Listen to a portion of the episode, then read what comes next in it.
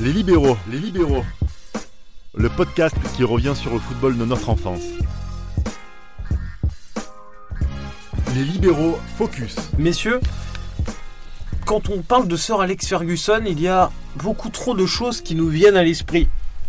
On peut parler de ses multiples titres, on peut parler de ses multiples décorations, on peut parler de ses multiples prises de tête avec les joueurs, on peut parler de sa méthode. Et justement, on va parler de sa méthode. On va s'intéresser à ses accomplissements, à sa manière de faire grandir petit à petit ses clubs, Manchester United particulièrement. C'est peut-être même d'ailleurs l'Écossais le plus connu hein, des Français. Quand on pense à l'Écossais, on pense à Sir Alex Ferguson quand on sait qu'il n'est pas anglais, généralement. Et Dieu sait qu'il y a des Français qui pensent qu'il est anglais. Peu importe, Sir Alex Ferguson, c'est un entraîneur qui est vraiment très compliqué à remplacer, notamment par ses méthodes. N'est-ce pas, Damas Totalement, totalement. Moi, je dirais déjà un premier mot, Ferguson, créateur de rêve. Ce mec, je dirais créateur de rêve, pas uniquement que sur le terrain, mais également en termes de tout ce qui concerne l'organisation d'un club. Ferguson, moi, ce que j'ai, c'est que ce mec-là, tu sens que le leadership dans le management, mais en tout. Parce que il va pas que te montrer, il va pas que s'appuyer que sur le terrain pour développer des joueurs, avoir de la performance sur le terrain. Ça commence dès le départ. Ce que ce qui, ce qui m'intéresse- ce qui est très intéressant, parce qu'en fait, j'ai acheté le livre Leading de, de, de, de- de Ferguson quand je l'avais lu. Il dit, moi, mon- ma première chose qui m'intéresse, c'est d'abord l'organisation de tout un club, en prenant en compte les jeunes, les intendants, les recruteurs, euh, euh, toute la démarche, même, même le médical. Il va prendre tout ce qui concerne l'environnement de, de, de l'équipe première, qui est le produit du club. Hmm. Donc c'est vraiment là-dessus où il va déjà optimiser dès le départ. Parce que quand il arrive à Manchester en 86, ça se passe pas très très très bien. Les premières années, c'est pas top top top. Et quand, tu vas, comm- quand ça va commencer à monter 90, 91 justement, c'est là où ça commence à exploser. Quand on a. C'est là où ça commence justement à, c'est là où justement ça commence à ex- à exploser. Mise en place d'une académie à Manchester justement. Mm. Il va hausser euh, bah, le nombre de recruteurs également. hein. Mm. Mais il a fait également cette stratégie également à Aberdeen aussi en, Angl- euh, en Écosse parce que c'est aussi un peu faire le petit brief. Lui c'est vraiment la remise à niveau de tout un, environ- de tout un environnement. C'est ça moi que je retiens chez Ferguson et même l'héritage derrière c'est on s'en souvient tous comme étant d'un homme chewing-gum à la bouche. Il te regarde mais il te dit quand tu rentres tu vas tout donner. Donc c'est ça moi qui me qui me percute chez lui. Tête bien rouge. c'est ça, tête bien rouge, chewing-gum, rouge comme Manchester. Moi, c'est ça. Moi, c'est surtout, euh, au-delà de tout ce qu'il a dit, l'identité, les valeurs, le club, euh, tout, ce qui représente Manchester à cette époque-là, même, même aujourd'hui. hein. Mais euh, moi, c'est surtout le management de l'effectif. Que ce soit euro- des joueurs européens, ou africains, asiatiques, euh, lati- latinos, sud-américains, c'est c'est toujours pareil. Moi, c'est le management. J'ai euh, l'épisode l'épisode en tête de du transfert avorté de Wayne Rooney de Manchester à Manchester City Mhm. de Manchester. United à En Manchester City. 2010. voilà épisode 2010, un 2011, peu houleux et euh, je crois qu'il a, il a même pas été puni à Wayne Rooney Non. il a même pas été puni Euh, la semaine d'après il y a eu derby De et il retour, marque le retourné en but de la victoire Ah oui. dernière seconde donc euh, qu'est-ce que tu peux dire? Sort un autre entraîneur il l'a pas fait jouer puni 6 mois C'est ça, c'est ça. dans les tribunes C'est ça. voilà Il aurait euh, fini après euh, dans un club à la rigueur de seconde zone. Voilà, euh, Dortmund. Ne revenons pas sur ce cas-là. On l'a- On l'a assez Ah, évoqué. Moi, Ferguson, c'est, comme a dit Damas, avant tout, c'est le bâtisseur. C'est un bâtisseur. Quand il arrive à Manchester, il a dit Moi, je viens ici, c'est pour. euh, clairement, c'est pas pour. C'est, pour allonger la durée de vie d'une équipe et pour construire euh, l'équipe de. Le, club de A à Z.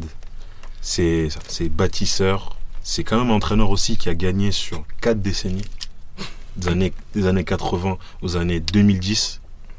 C'est- Donc, bâtisseur, visionnaire, qui donne euh, mentalité de gagnant, qui donne sa chance aux jeunes pour fidéliser euh, Les mecs. euh, et, et les joueurs, et le club, et l'équipe, pour fidéliser et pérenniser le club.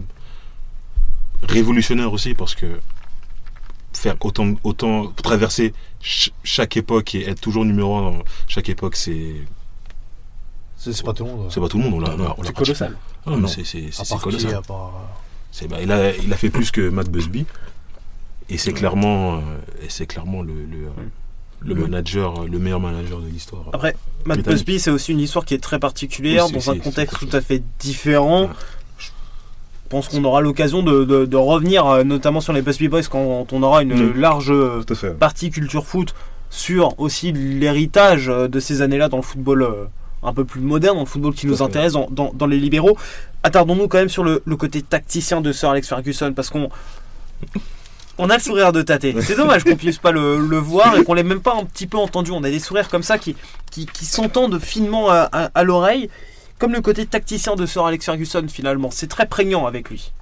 C'est très prégnant, mais c'était pas vraiment un tacticien, euh, Ferguson. C'est quelqu'un qui a évolué, il le reconnaît d'ailleurs, il a évolué à travers. euh, Parce qu'au début, c'était vraiment un 4-4-2 euh, à l'anglaise, à, la Alf Ramsey dans les en 66. hein. C'est deux ailiers, euh, box to box, des attaquants qui. C'était vraiment ça dès le début. Et au fur des années, on s'aperçoit que les milieux de terrain couraient de moins en moins. C'était plus contrôle de balle. Surtout quand Carrick arrive et euh, il y avait moins de courses, il y avait toujours des courses, il y avait moins de courses et c'était vraiment plus, Léché. c'était plus léché. Il a vraiment évolué à travers. Donc moi je dirais, il y a tactiquement il y a la phase, euh, je dirais euh, britannique, donc de son arrivée jusqu'à dans les années 2000, vraiment début des années 2000, où quand il prend Kéros en tant qu'adjoint et qu'il reconnaît que Kéros lui a amené une vision continentale de la tactique et il a laissé entre, il a fait un melting pot entre euh, le jeu britannique, donc qu'il pratiquait en première ligue, et le jeu euh, qu'il pratiquait continental. Parce que quand on regarde bien, à un moment donné, Manchester, il y avait le 4-4-2 en championnat et le 4-3-3 en Coupe d'Europe. Ouais. Souvent, à un moment donné, c'était ça. Et il a vraiment. C'est c'est pas qu'un tacticien de base, hein, mais il a vraiment évolué, euh, et ça, c'est très louable. Et je repose donc la question de manière un petit peu différente du coup, vu qu'on a eu ton, ton éclairage. Est-ce que on ne devient pas tacticien lorsqu'on arrive à comprendre aussi l'évolution du football et à s'inspirer d'adjoints? Mais Justement, en parlant d'adjoint, exactement. Très bon point parce que, en fait, Ferguson, ce qui a été très pertinent chez lui, c'est qu'il a fait évoluer également une classe de- de- d'entraîneurs, notamment Kéros, comme il a mentionné, mais également Steve McLaren, qu'on peut mentionner aussi. C'est un joueur. hein. Ah, Voilà, Mark Hughes, Steve Bruce. Steve Bruce, Mhm. donc, et, et- et sans compter Archie Knox.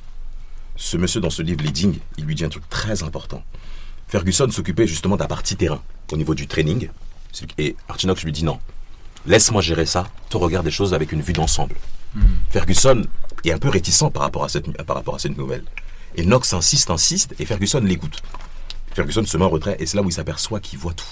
Donc il a le rôle de superviseur, et il l'a toujours gardé. Jusqu'au point même à ce que Ferguson, ça commence à arriver en termes d'âge, il fait en sorte à ce que les Paul Scholes, les leaders du vestiaire, les Rio Ferdinand, les Rio Ferdinand et consorts, vous continuez à transmettre ma pensée aux jeunes joueurs qui arrivent derrière. Donc euh, Ferguson était même derrière, il jouait. En fait, ce- ce qui était très intéressant pour lui, c'est de mettre en place un système Bien sûr. et que ce système puisse perdurer dans le temps, en conservant mon esprit. Et euh, c'est surtout ça qui est intéressant, c'est que, comme l'a bien dit Tate, on évolue dans le temps. Chaque, chaque adjoint apporte pierre à édifice pour que Manchester puisse rester. Ferguson a réussi à se mettre en retrait, parce que le plus important, c'est pas, pas Ferguson. Le plus important, c'est Manchester. Exactement. C'est Manchester. Il faut que Manchester reste dans la pensée des gens comme étant le club qu'on ne peut pas battre et qui bat tout le monde. Et quitte à se séparer des, Je m'en fous. des grands Dehors. Fouera. Get out cette fois-ci. Parce Merci que- de t'adapter. hein. Voilà, c'est ça, il faut le dire. Mais après, Ferg- c'est c'est- ça qui est bien, c'est que Ferguson disait même, dès, dès le départ, il disait à ses adjoints par rapport à, à l'académie, euh, écoutez, les jeunes doivent apprendre que c'est le reste du monde contre Manchester. Le reste du monde contre Manchester. Donc, tout le monde est contre nous, mais nous, même si on affronte un club, c'est ce qu'il disait, même si on affronte un club qui, qui, qui a des- du pétrole en Russie, en Arabie, on en a rien à foutre. Rien n'est plus important que Manchester. C'est cette image, cette notoriété qu'il a réussi à développer et que quel que soit le joueur qui rentre à Manchester, t'as l'impression qu'il est déjà dans le moule. Tout de suite. Rio Ferdinand, on l'a tous vu à Leeds en Ligue des Champions. Je sais pas, je pense que vous, Oui, vous souvenez. En Et, 2001. voilà, c'est ça en 2001. Mais quand tu. Les années qui suivent à Manchester, Fer- Ferdinand, c'est plus la même personne. C'est plus la même. Même Patrice Evra, français, tu sens que tout le monde est leader dans ce club. joueur moyen. Tout le monde, tout le monde est leader. Tout le monde est leader. Surtout ça, plus que, plus que tacticien. Non, mais ouais, voilà, c'est c'est vraiment des, des jeux, des, bah, comme on a vu, des, des joueurs moyens, comme euh, Patrice Evra, euh, West Brom. Mhm. Euh, ces joueurs-là dans un. John O'Shea, qui, qui d'autre? Oh, comme Blaze. Darren Fletcher. Darren Fletcher. Fortuné. Non, pour, pour en revenir à ce que disait Damas, euh, vraiment euh, accentuer le leadership sur les gens. En plus, il est- ce qu'il aimait bien, c'était responsabiliser les joueurs. C'est-à-dire qu'il y avait différents capitaines. Il y a beaucoup de gens qui ont porté le brassard pour vraiment qui les fid- enfin, non seulement les fidéliser et les responsabiliser. Donc il a, il a fait à, à des moments il y avait Guy sur le terrain et Scholes, mais malgré tout on voyait avec le brassard. On voyait parfois Ferdinand. À un moment, il a fait ça aussi avec Van Nistelrooy. Il a fait ça avec Felcher. Ouais. Il a fait ça avec Carrick. Il a fait ça avec, il a fait avec Wax Brown, avec Oshi. Il a fait ça avec beaucoup de joueurs pour vraiment responsabiliser l'ensemble de l'équipe. Et ça, c'est et pour qu'aussi préparer les futures générations aussi, parce qu'il voyait que le temps passait et que c'était vraiment pour aussi préparer les nouvelles générations. Et ça, je trouve ça. Le papa s'est adapté. Il s'est adapté même au type de jeu qu'il y avait sur le terrain. C'est-à-dire le jeu britannique pur. On a laissé place maintenant à un jeu un peu plus léger qu'il fallait pour tenir en Coupe d'Europe. Et ce qui est intéressant, c'est qu'il a réussi à faire ce virage avec l'arrivée de Kéros. Derrière, parce qu'on, ce qu'il faut dire aussi, c'est qu'en 2006, Manchester est éliminé en premier tour. Même avant même 2006, Chelsea gagne le titre en 2005 à deux fois de suite. deux fois de suite. Mais le premier titre en 2005 que Chelsea gagne, euh, Ferguson le vit très mal. Manchester finit troisième, 77 points, je crois qu'il y a 14 points d'écart, je crois, comme ça, ou 15. Et ça a été vraiment chaud pour Manchester. Pour Ferguson, ça a été une vraie, une vraie tuerie. Donc ce qu'il met en place, c'est que ça j'ai lu dans le book, c'est qu'il va remettre à jour tout le staff médical. Chaque joueur de Manchester est revu à niveau, psychologiquement, même les yeux, les muscles, tout. Pour que vous soyez physiquement prêt à affronter Chelsea, parce que Chelsea avait une force physique en 2005, t'avais l'impression que c'était des mecs sereins. Et là, et, et là, Ferguson se réadapte pour continuer à gagner. Parce que si je le fais pas, je sens que je vais disparaître. Parce que t'as Arsenal qui gagne en 2004 aussi le titre en étant vaincu. ans, trois ans. Trois ans sans titre. Donc en 2007, donc ça, sorti dans le championnat d'Angleterre. être exactement sur le, sur le titre euh, anglais. Et en 2007, je regagne. Parce que j'ai réussi à me réadapter pour continuer à rester au haut niveau et en prenant des joueurs de très très de très très, bon calibre cette fois-ci. Et ju- justement, j'allais glisser sur ça aussi un, un petit peu parce que on voit son évolution tactique avec le temps, donc on peut quand même le qualifier un peu de tacticien. Quand on voit comment il s'est adapté, on peut, on peut utiliser ce terme quand même Mm. à son, à son niveau. Oui. Oui, mais on, on peut quand même euh, l'utiliser. On parle d'importance du staff, avec Kéros notamment, qu'on a évoqué aussi.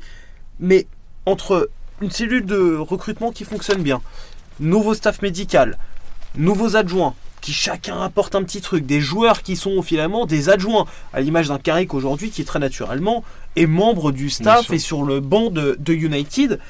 Ces découvertes dans le recrutement, c'est quelque chose quand même. C'est exceptionnel. Exceptionnel. Parce que quand on regarde le la ville de Manchester, c'est une province. Hein. C'est pas une grande ville anglaise, hein, Manchester. hein. Beaucoup de gens pensent que oui, hein, Tu nous la situes géographiquement? Nord de l'Angleterre, euh, voilà, pas très loin du Yorkshire avec euh, Leeds, euh, Liverpool pas très loin, qui, elle, la- qui, est, qui est, elle, la ville industrielle de la région. C'est Liverpool, Qui était la ville qui industrielle était, bien entendu. Et Manchester, c'est une province anglaise. C'est une province. Et ce qui est bien, c'est que Manchester, c'est quoi? 5-6 millions d'habitants, je crois, un truc comme ça, je crois. Mais il, il- il- il rallonge l'équipe de recruteurs et il dit allez partout. Je veux pas que vous me ramenez le me- je veux que vous me ramenez le meilleur. Et donc, lui, certes, la ville n'est pas très attractive, mais il va faire en sorte à ce que son club le soit. Donc, le plus important, c'est pas l'environnement extérieur. Le plus important, c'est ce qui se passe à l'intérieur. Et il va développer cette image de marque, bien que il n'y a pas le bénéfice de la grande ville comme le Paris Saint-Germain qui est à Paris. Euh, voilà. Il n'y a pas le même, il y a pas le même essor. clubs de Londres. hein. Voilà, même le club de Londres, il faut le dire. Bah, bien entendu, les clubs de Londres, Ah, bien sûr. le, le standing n'est pas le même. Non, le- c'est c'est pas le même départ. Pareil. Et là, il va développer cette image, cette culture. Où quand tu viens chez moi, même si à l'extérieur tu souffres, d'ailleurs même il le dit, j'ai pris des joueurs où le passé était compliqué. C'est-à-dire des enfants d'ouvriers qui sont en galère, Cristiano Ronaldo, Giggs avec sa mère au niveau de l'enfance. Ouais, pff, Tevez, Rio Ferdinand avec Peckham à Londres, le Bien quartier euh, jamaïcain où c'est, je sais pas si vous êtes déjà allé. Ses problèmes privés, bien sûr. Moi, je suis déjà allé à Peckham euh, dans les soirées. euh, c'était- C'était compliqué. Donc, c'est Evra aussi. c'est ça qui est, voilà, oh, Evra. C'est ça qui est intéressant avec Ferguson. C'est qu'il sait prendre en compte le passif des joueurs. Le passif, les passifs familiaux. Et malgré ça, T'es psychologue. voilà, exactement, il a ce, ce côté psychologue. Je te prends et je te forme pour que tu deviennes le joueur que tu dois de, que, que Hmm. je veux que tu deviennes, quoi. Un, un second père? Ouais. Bah oui.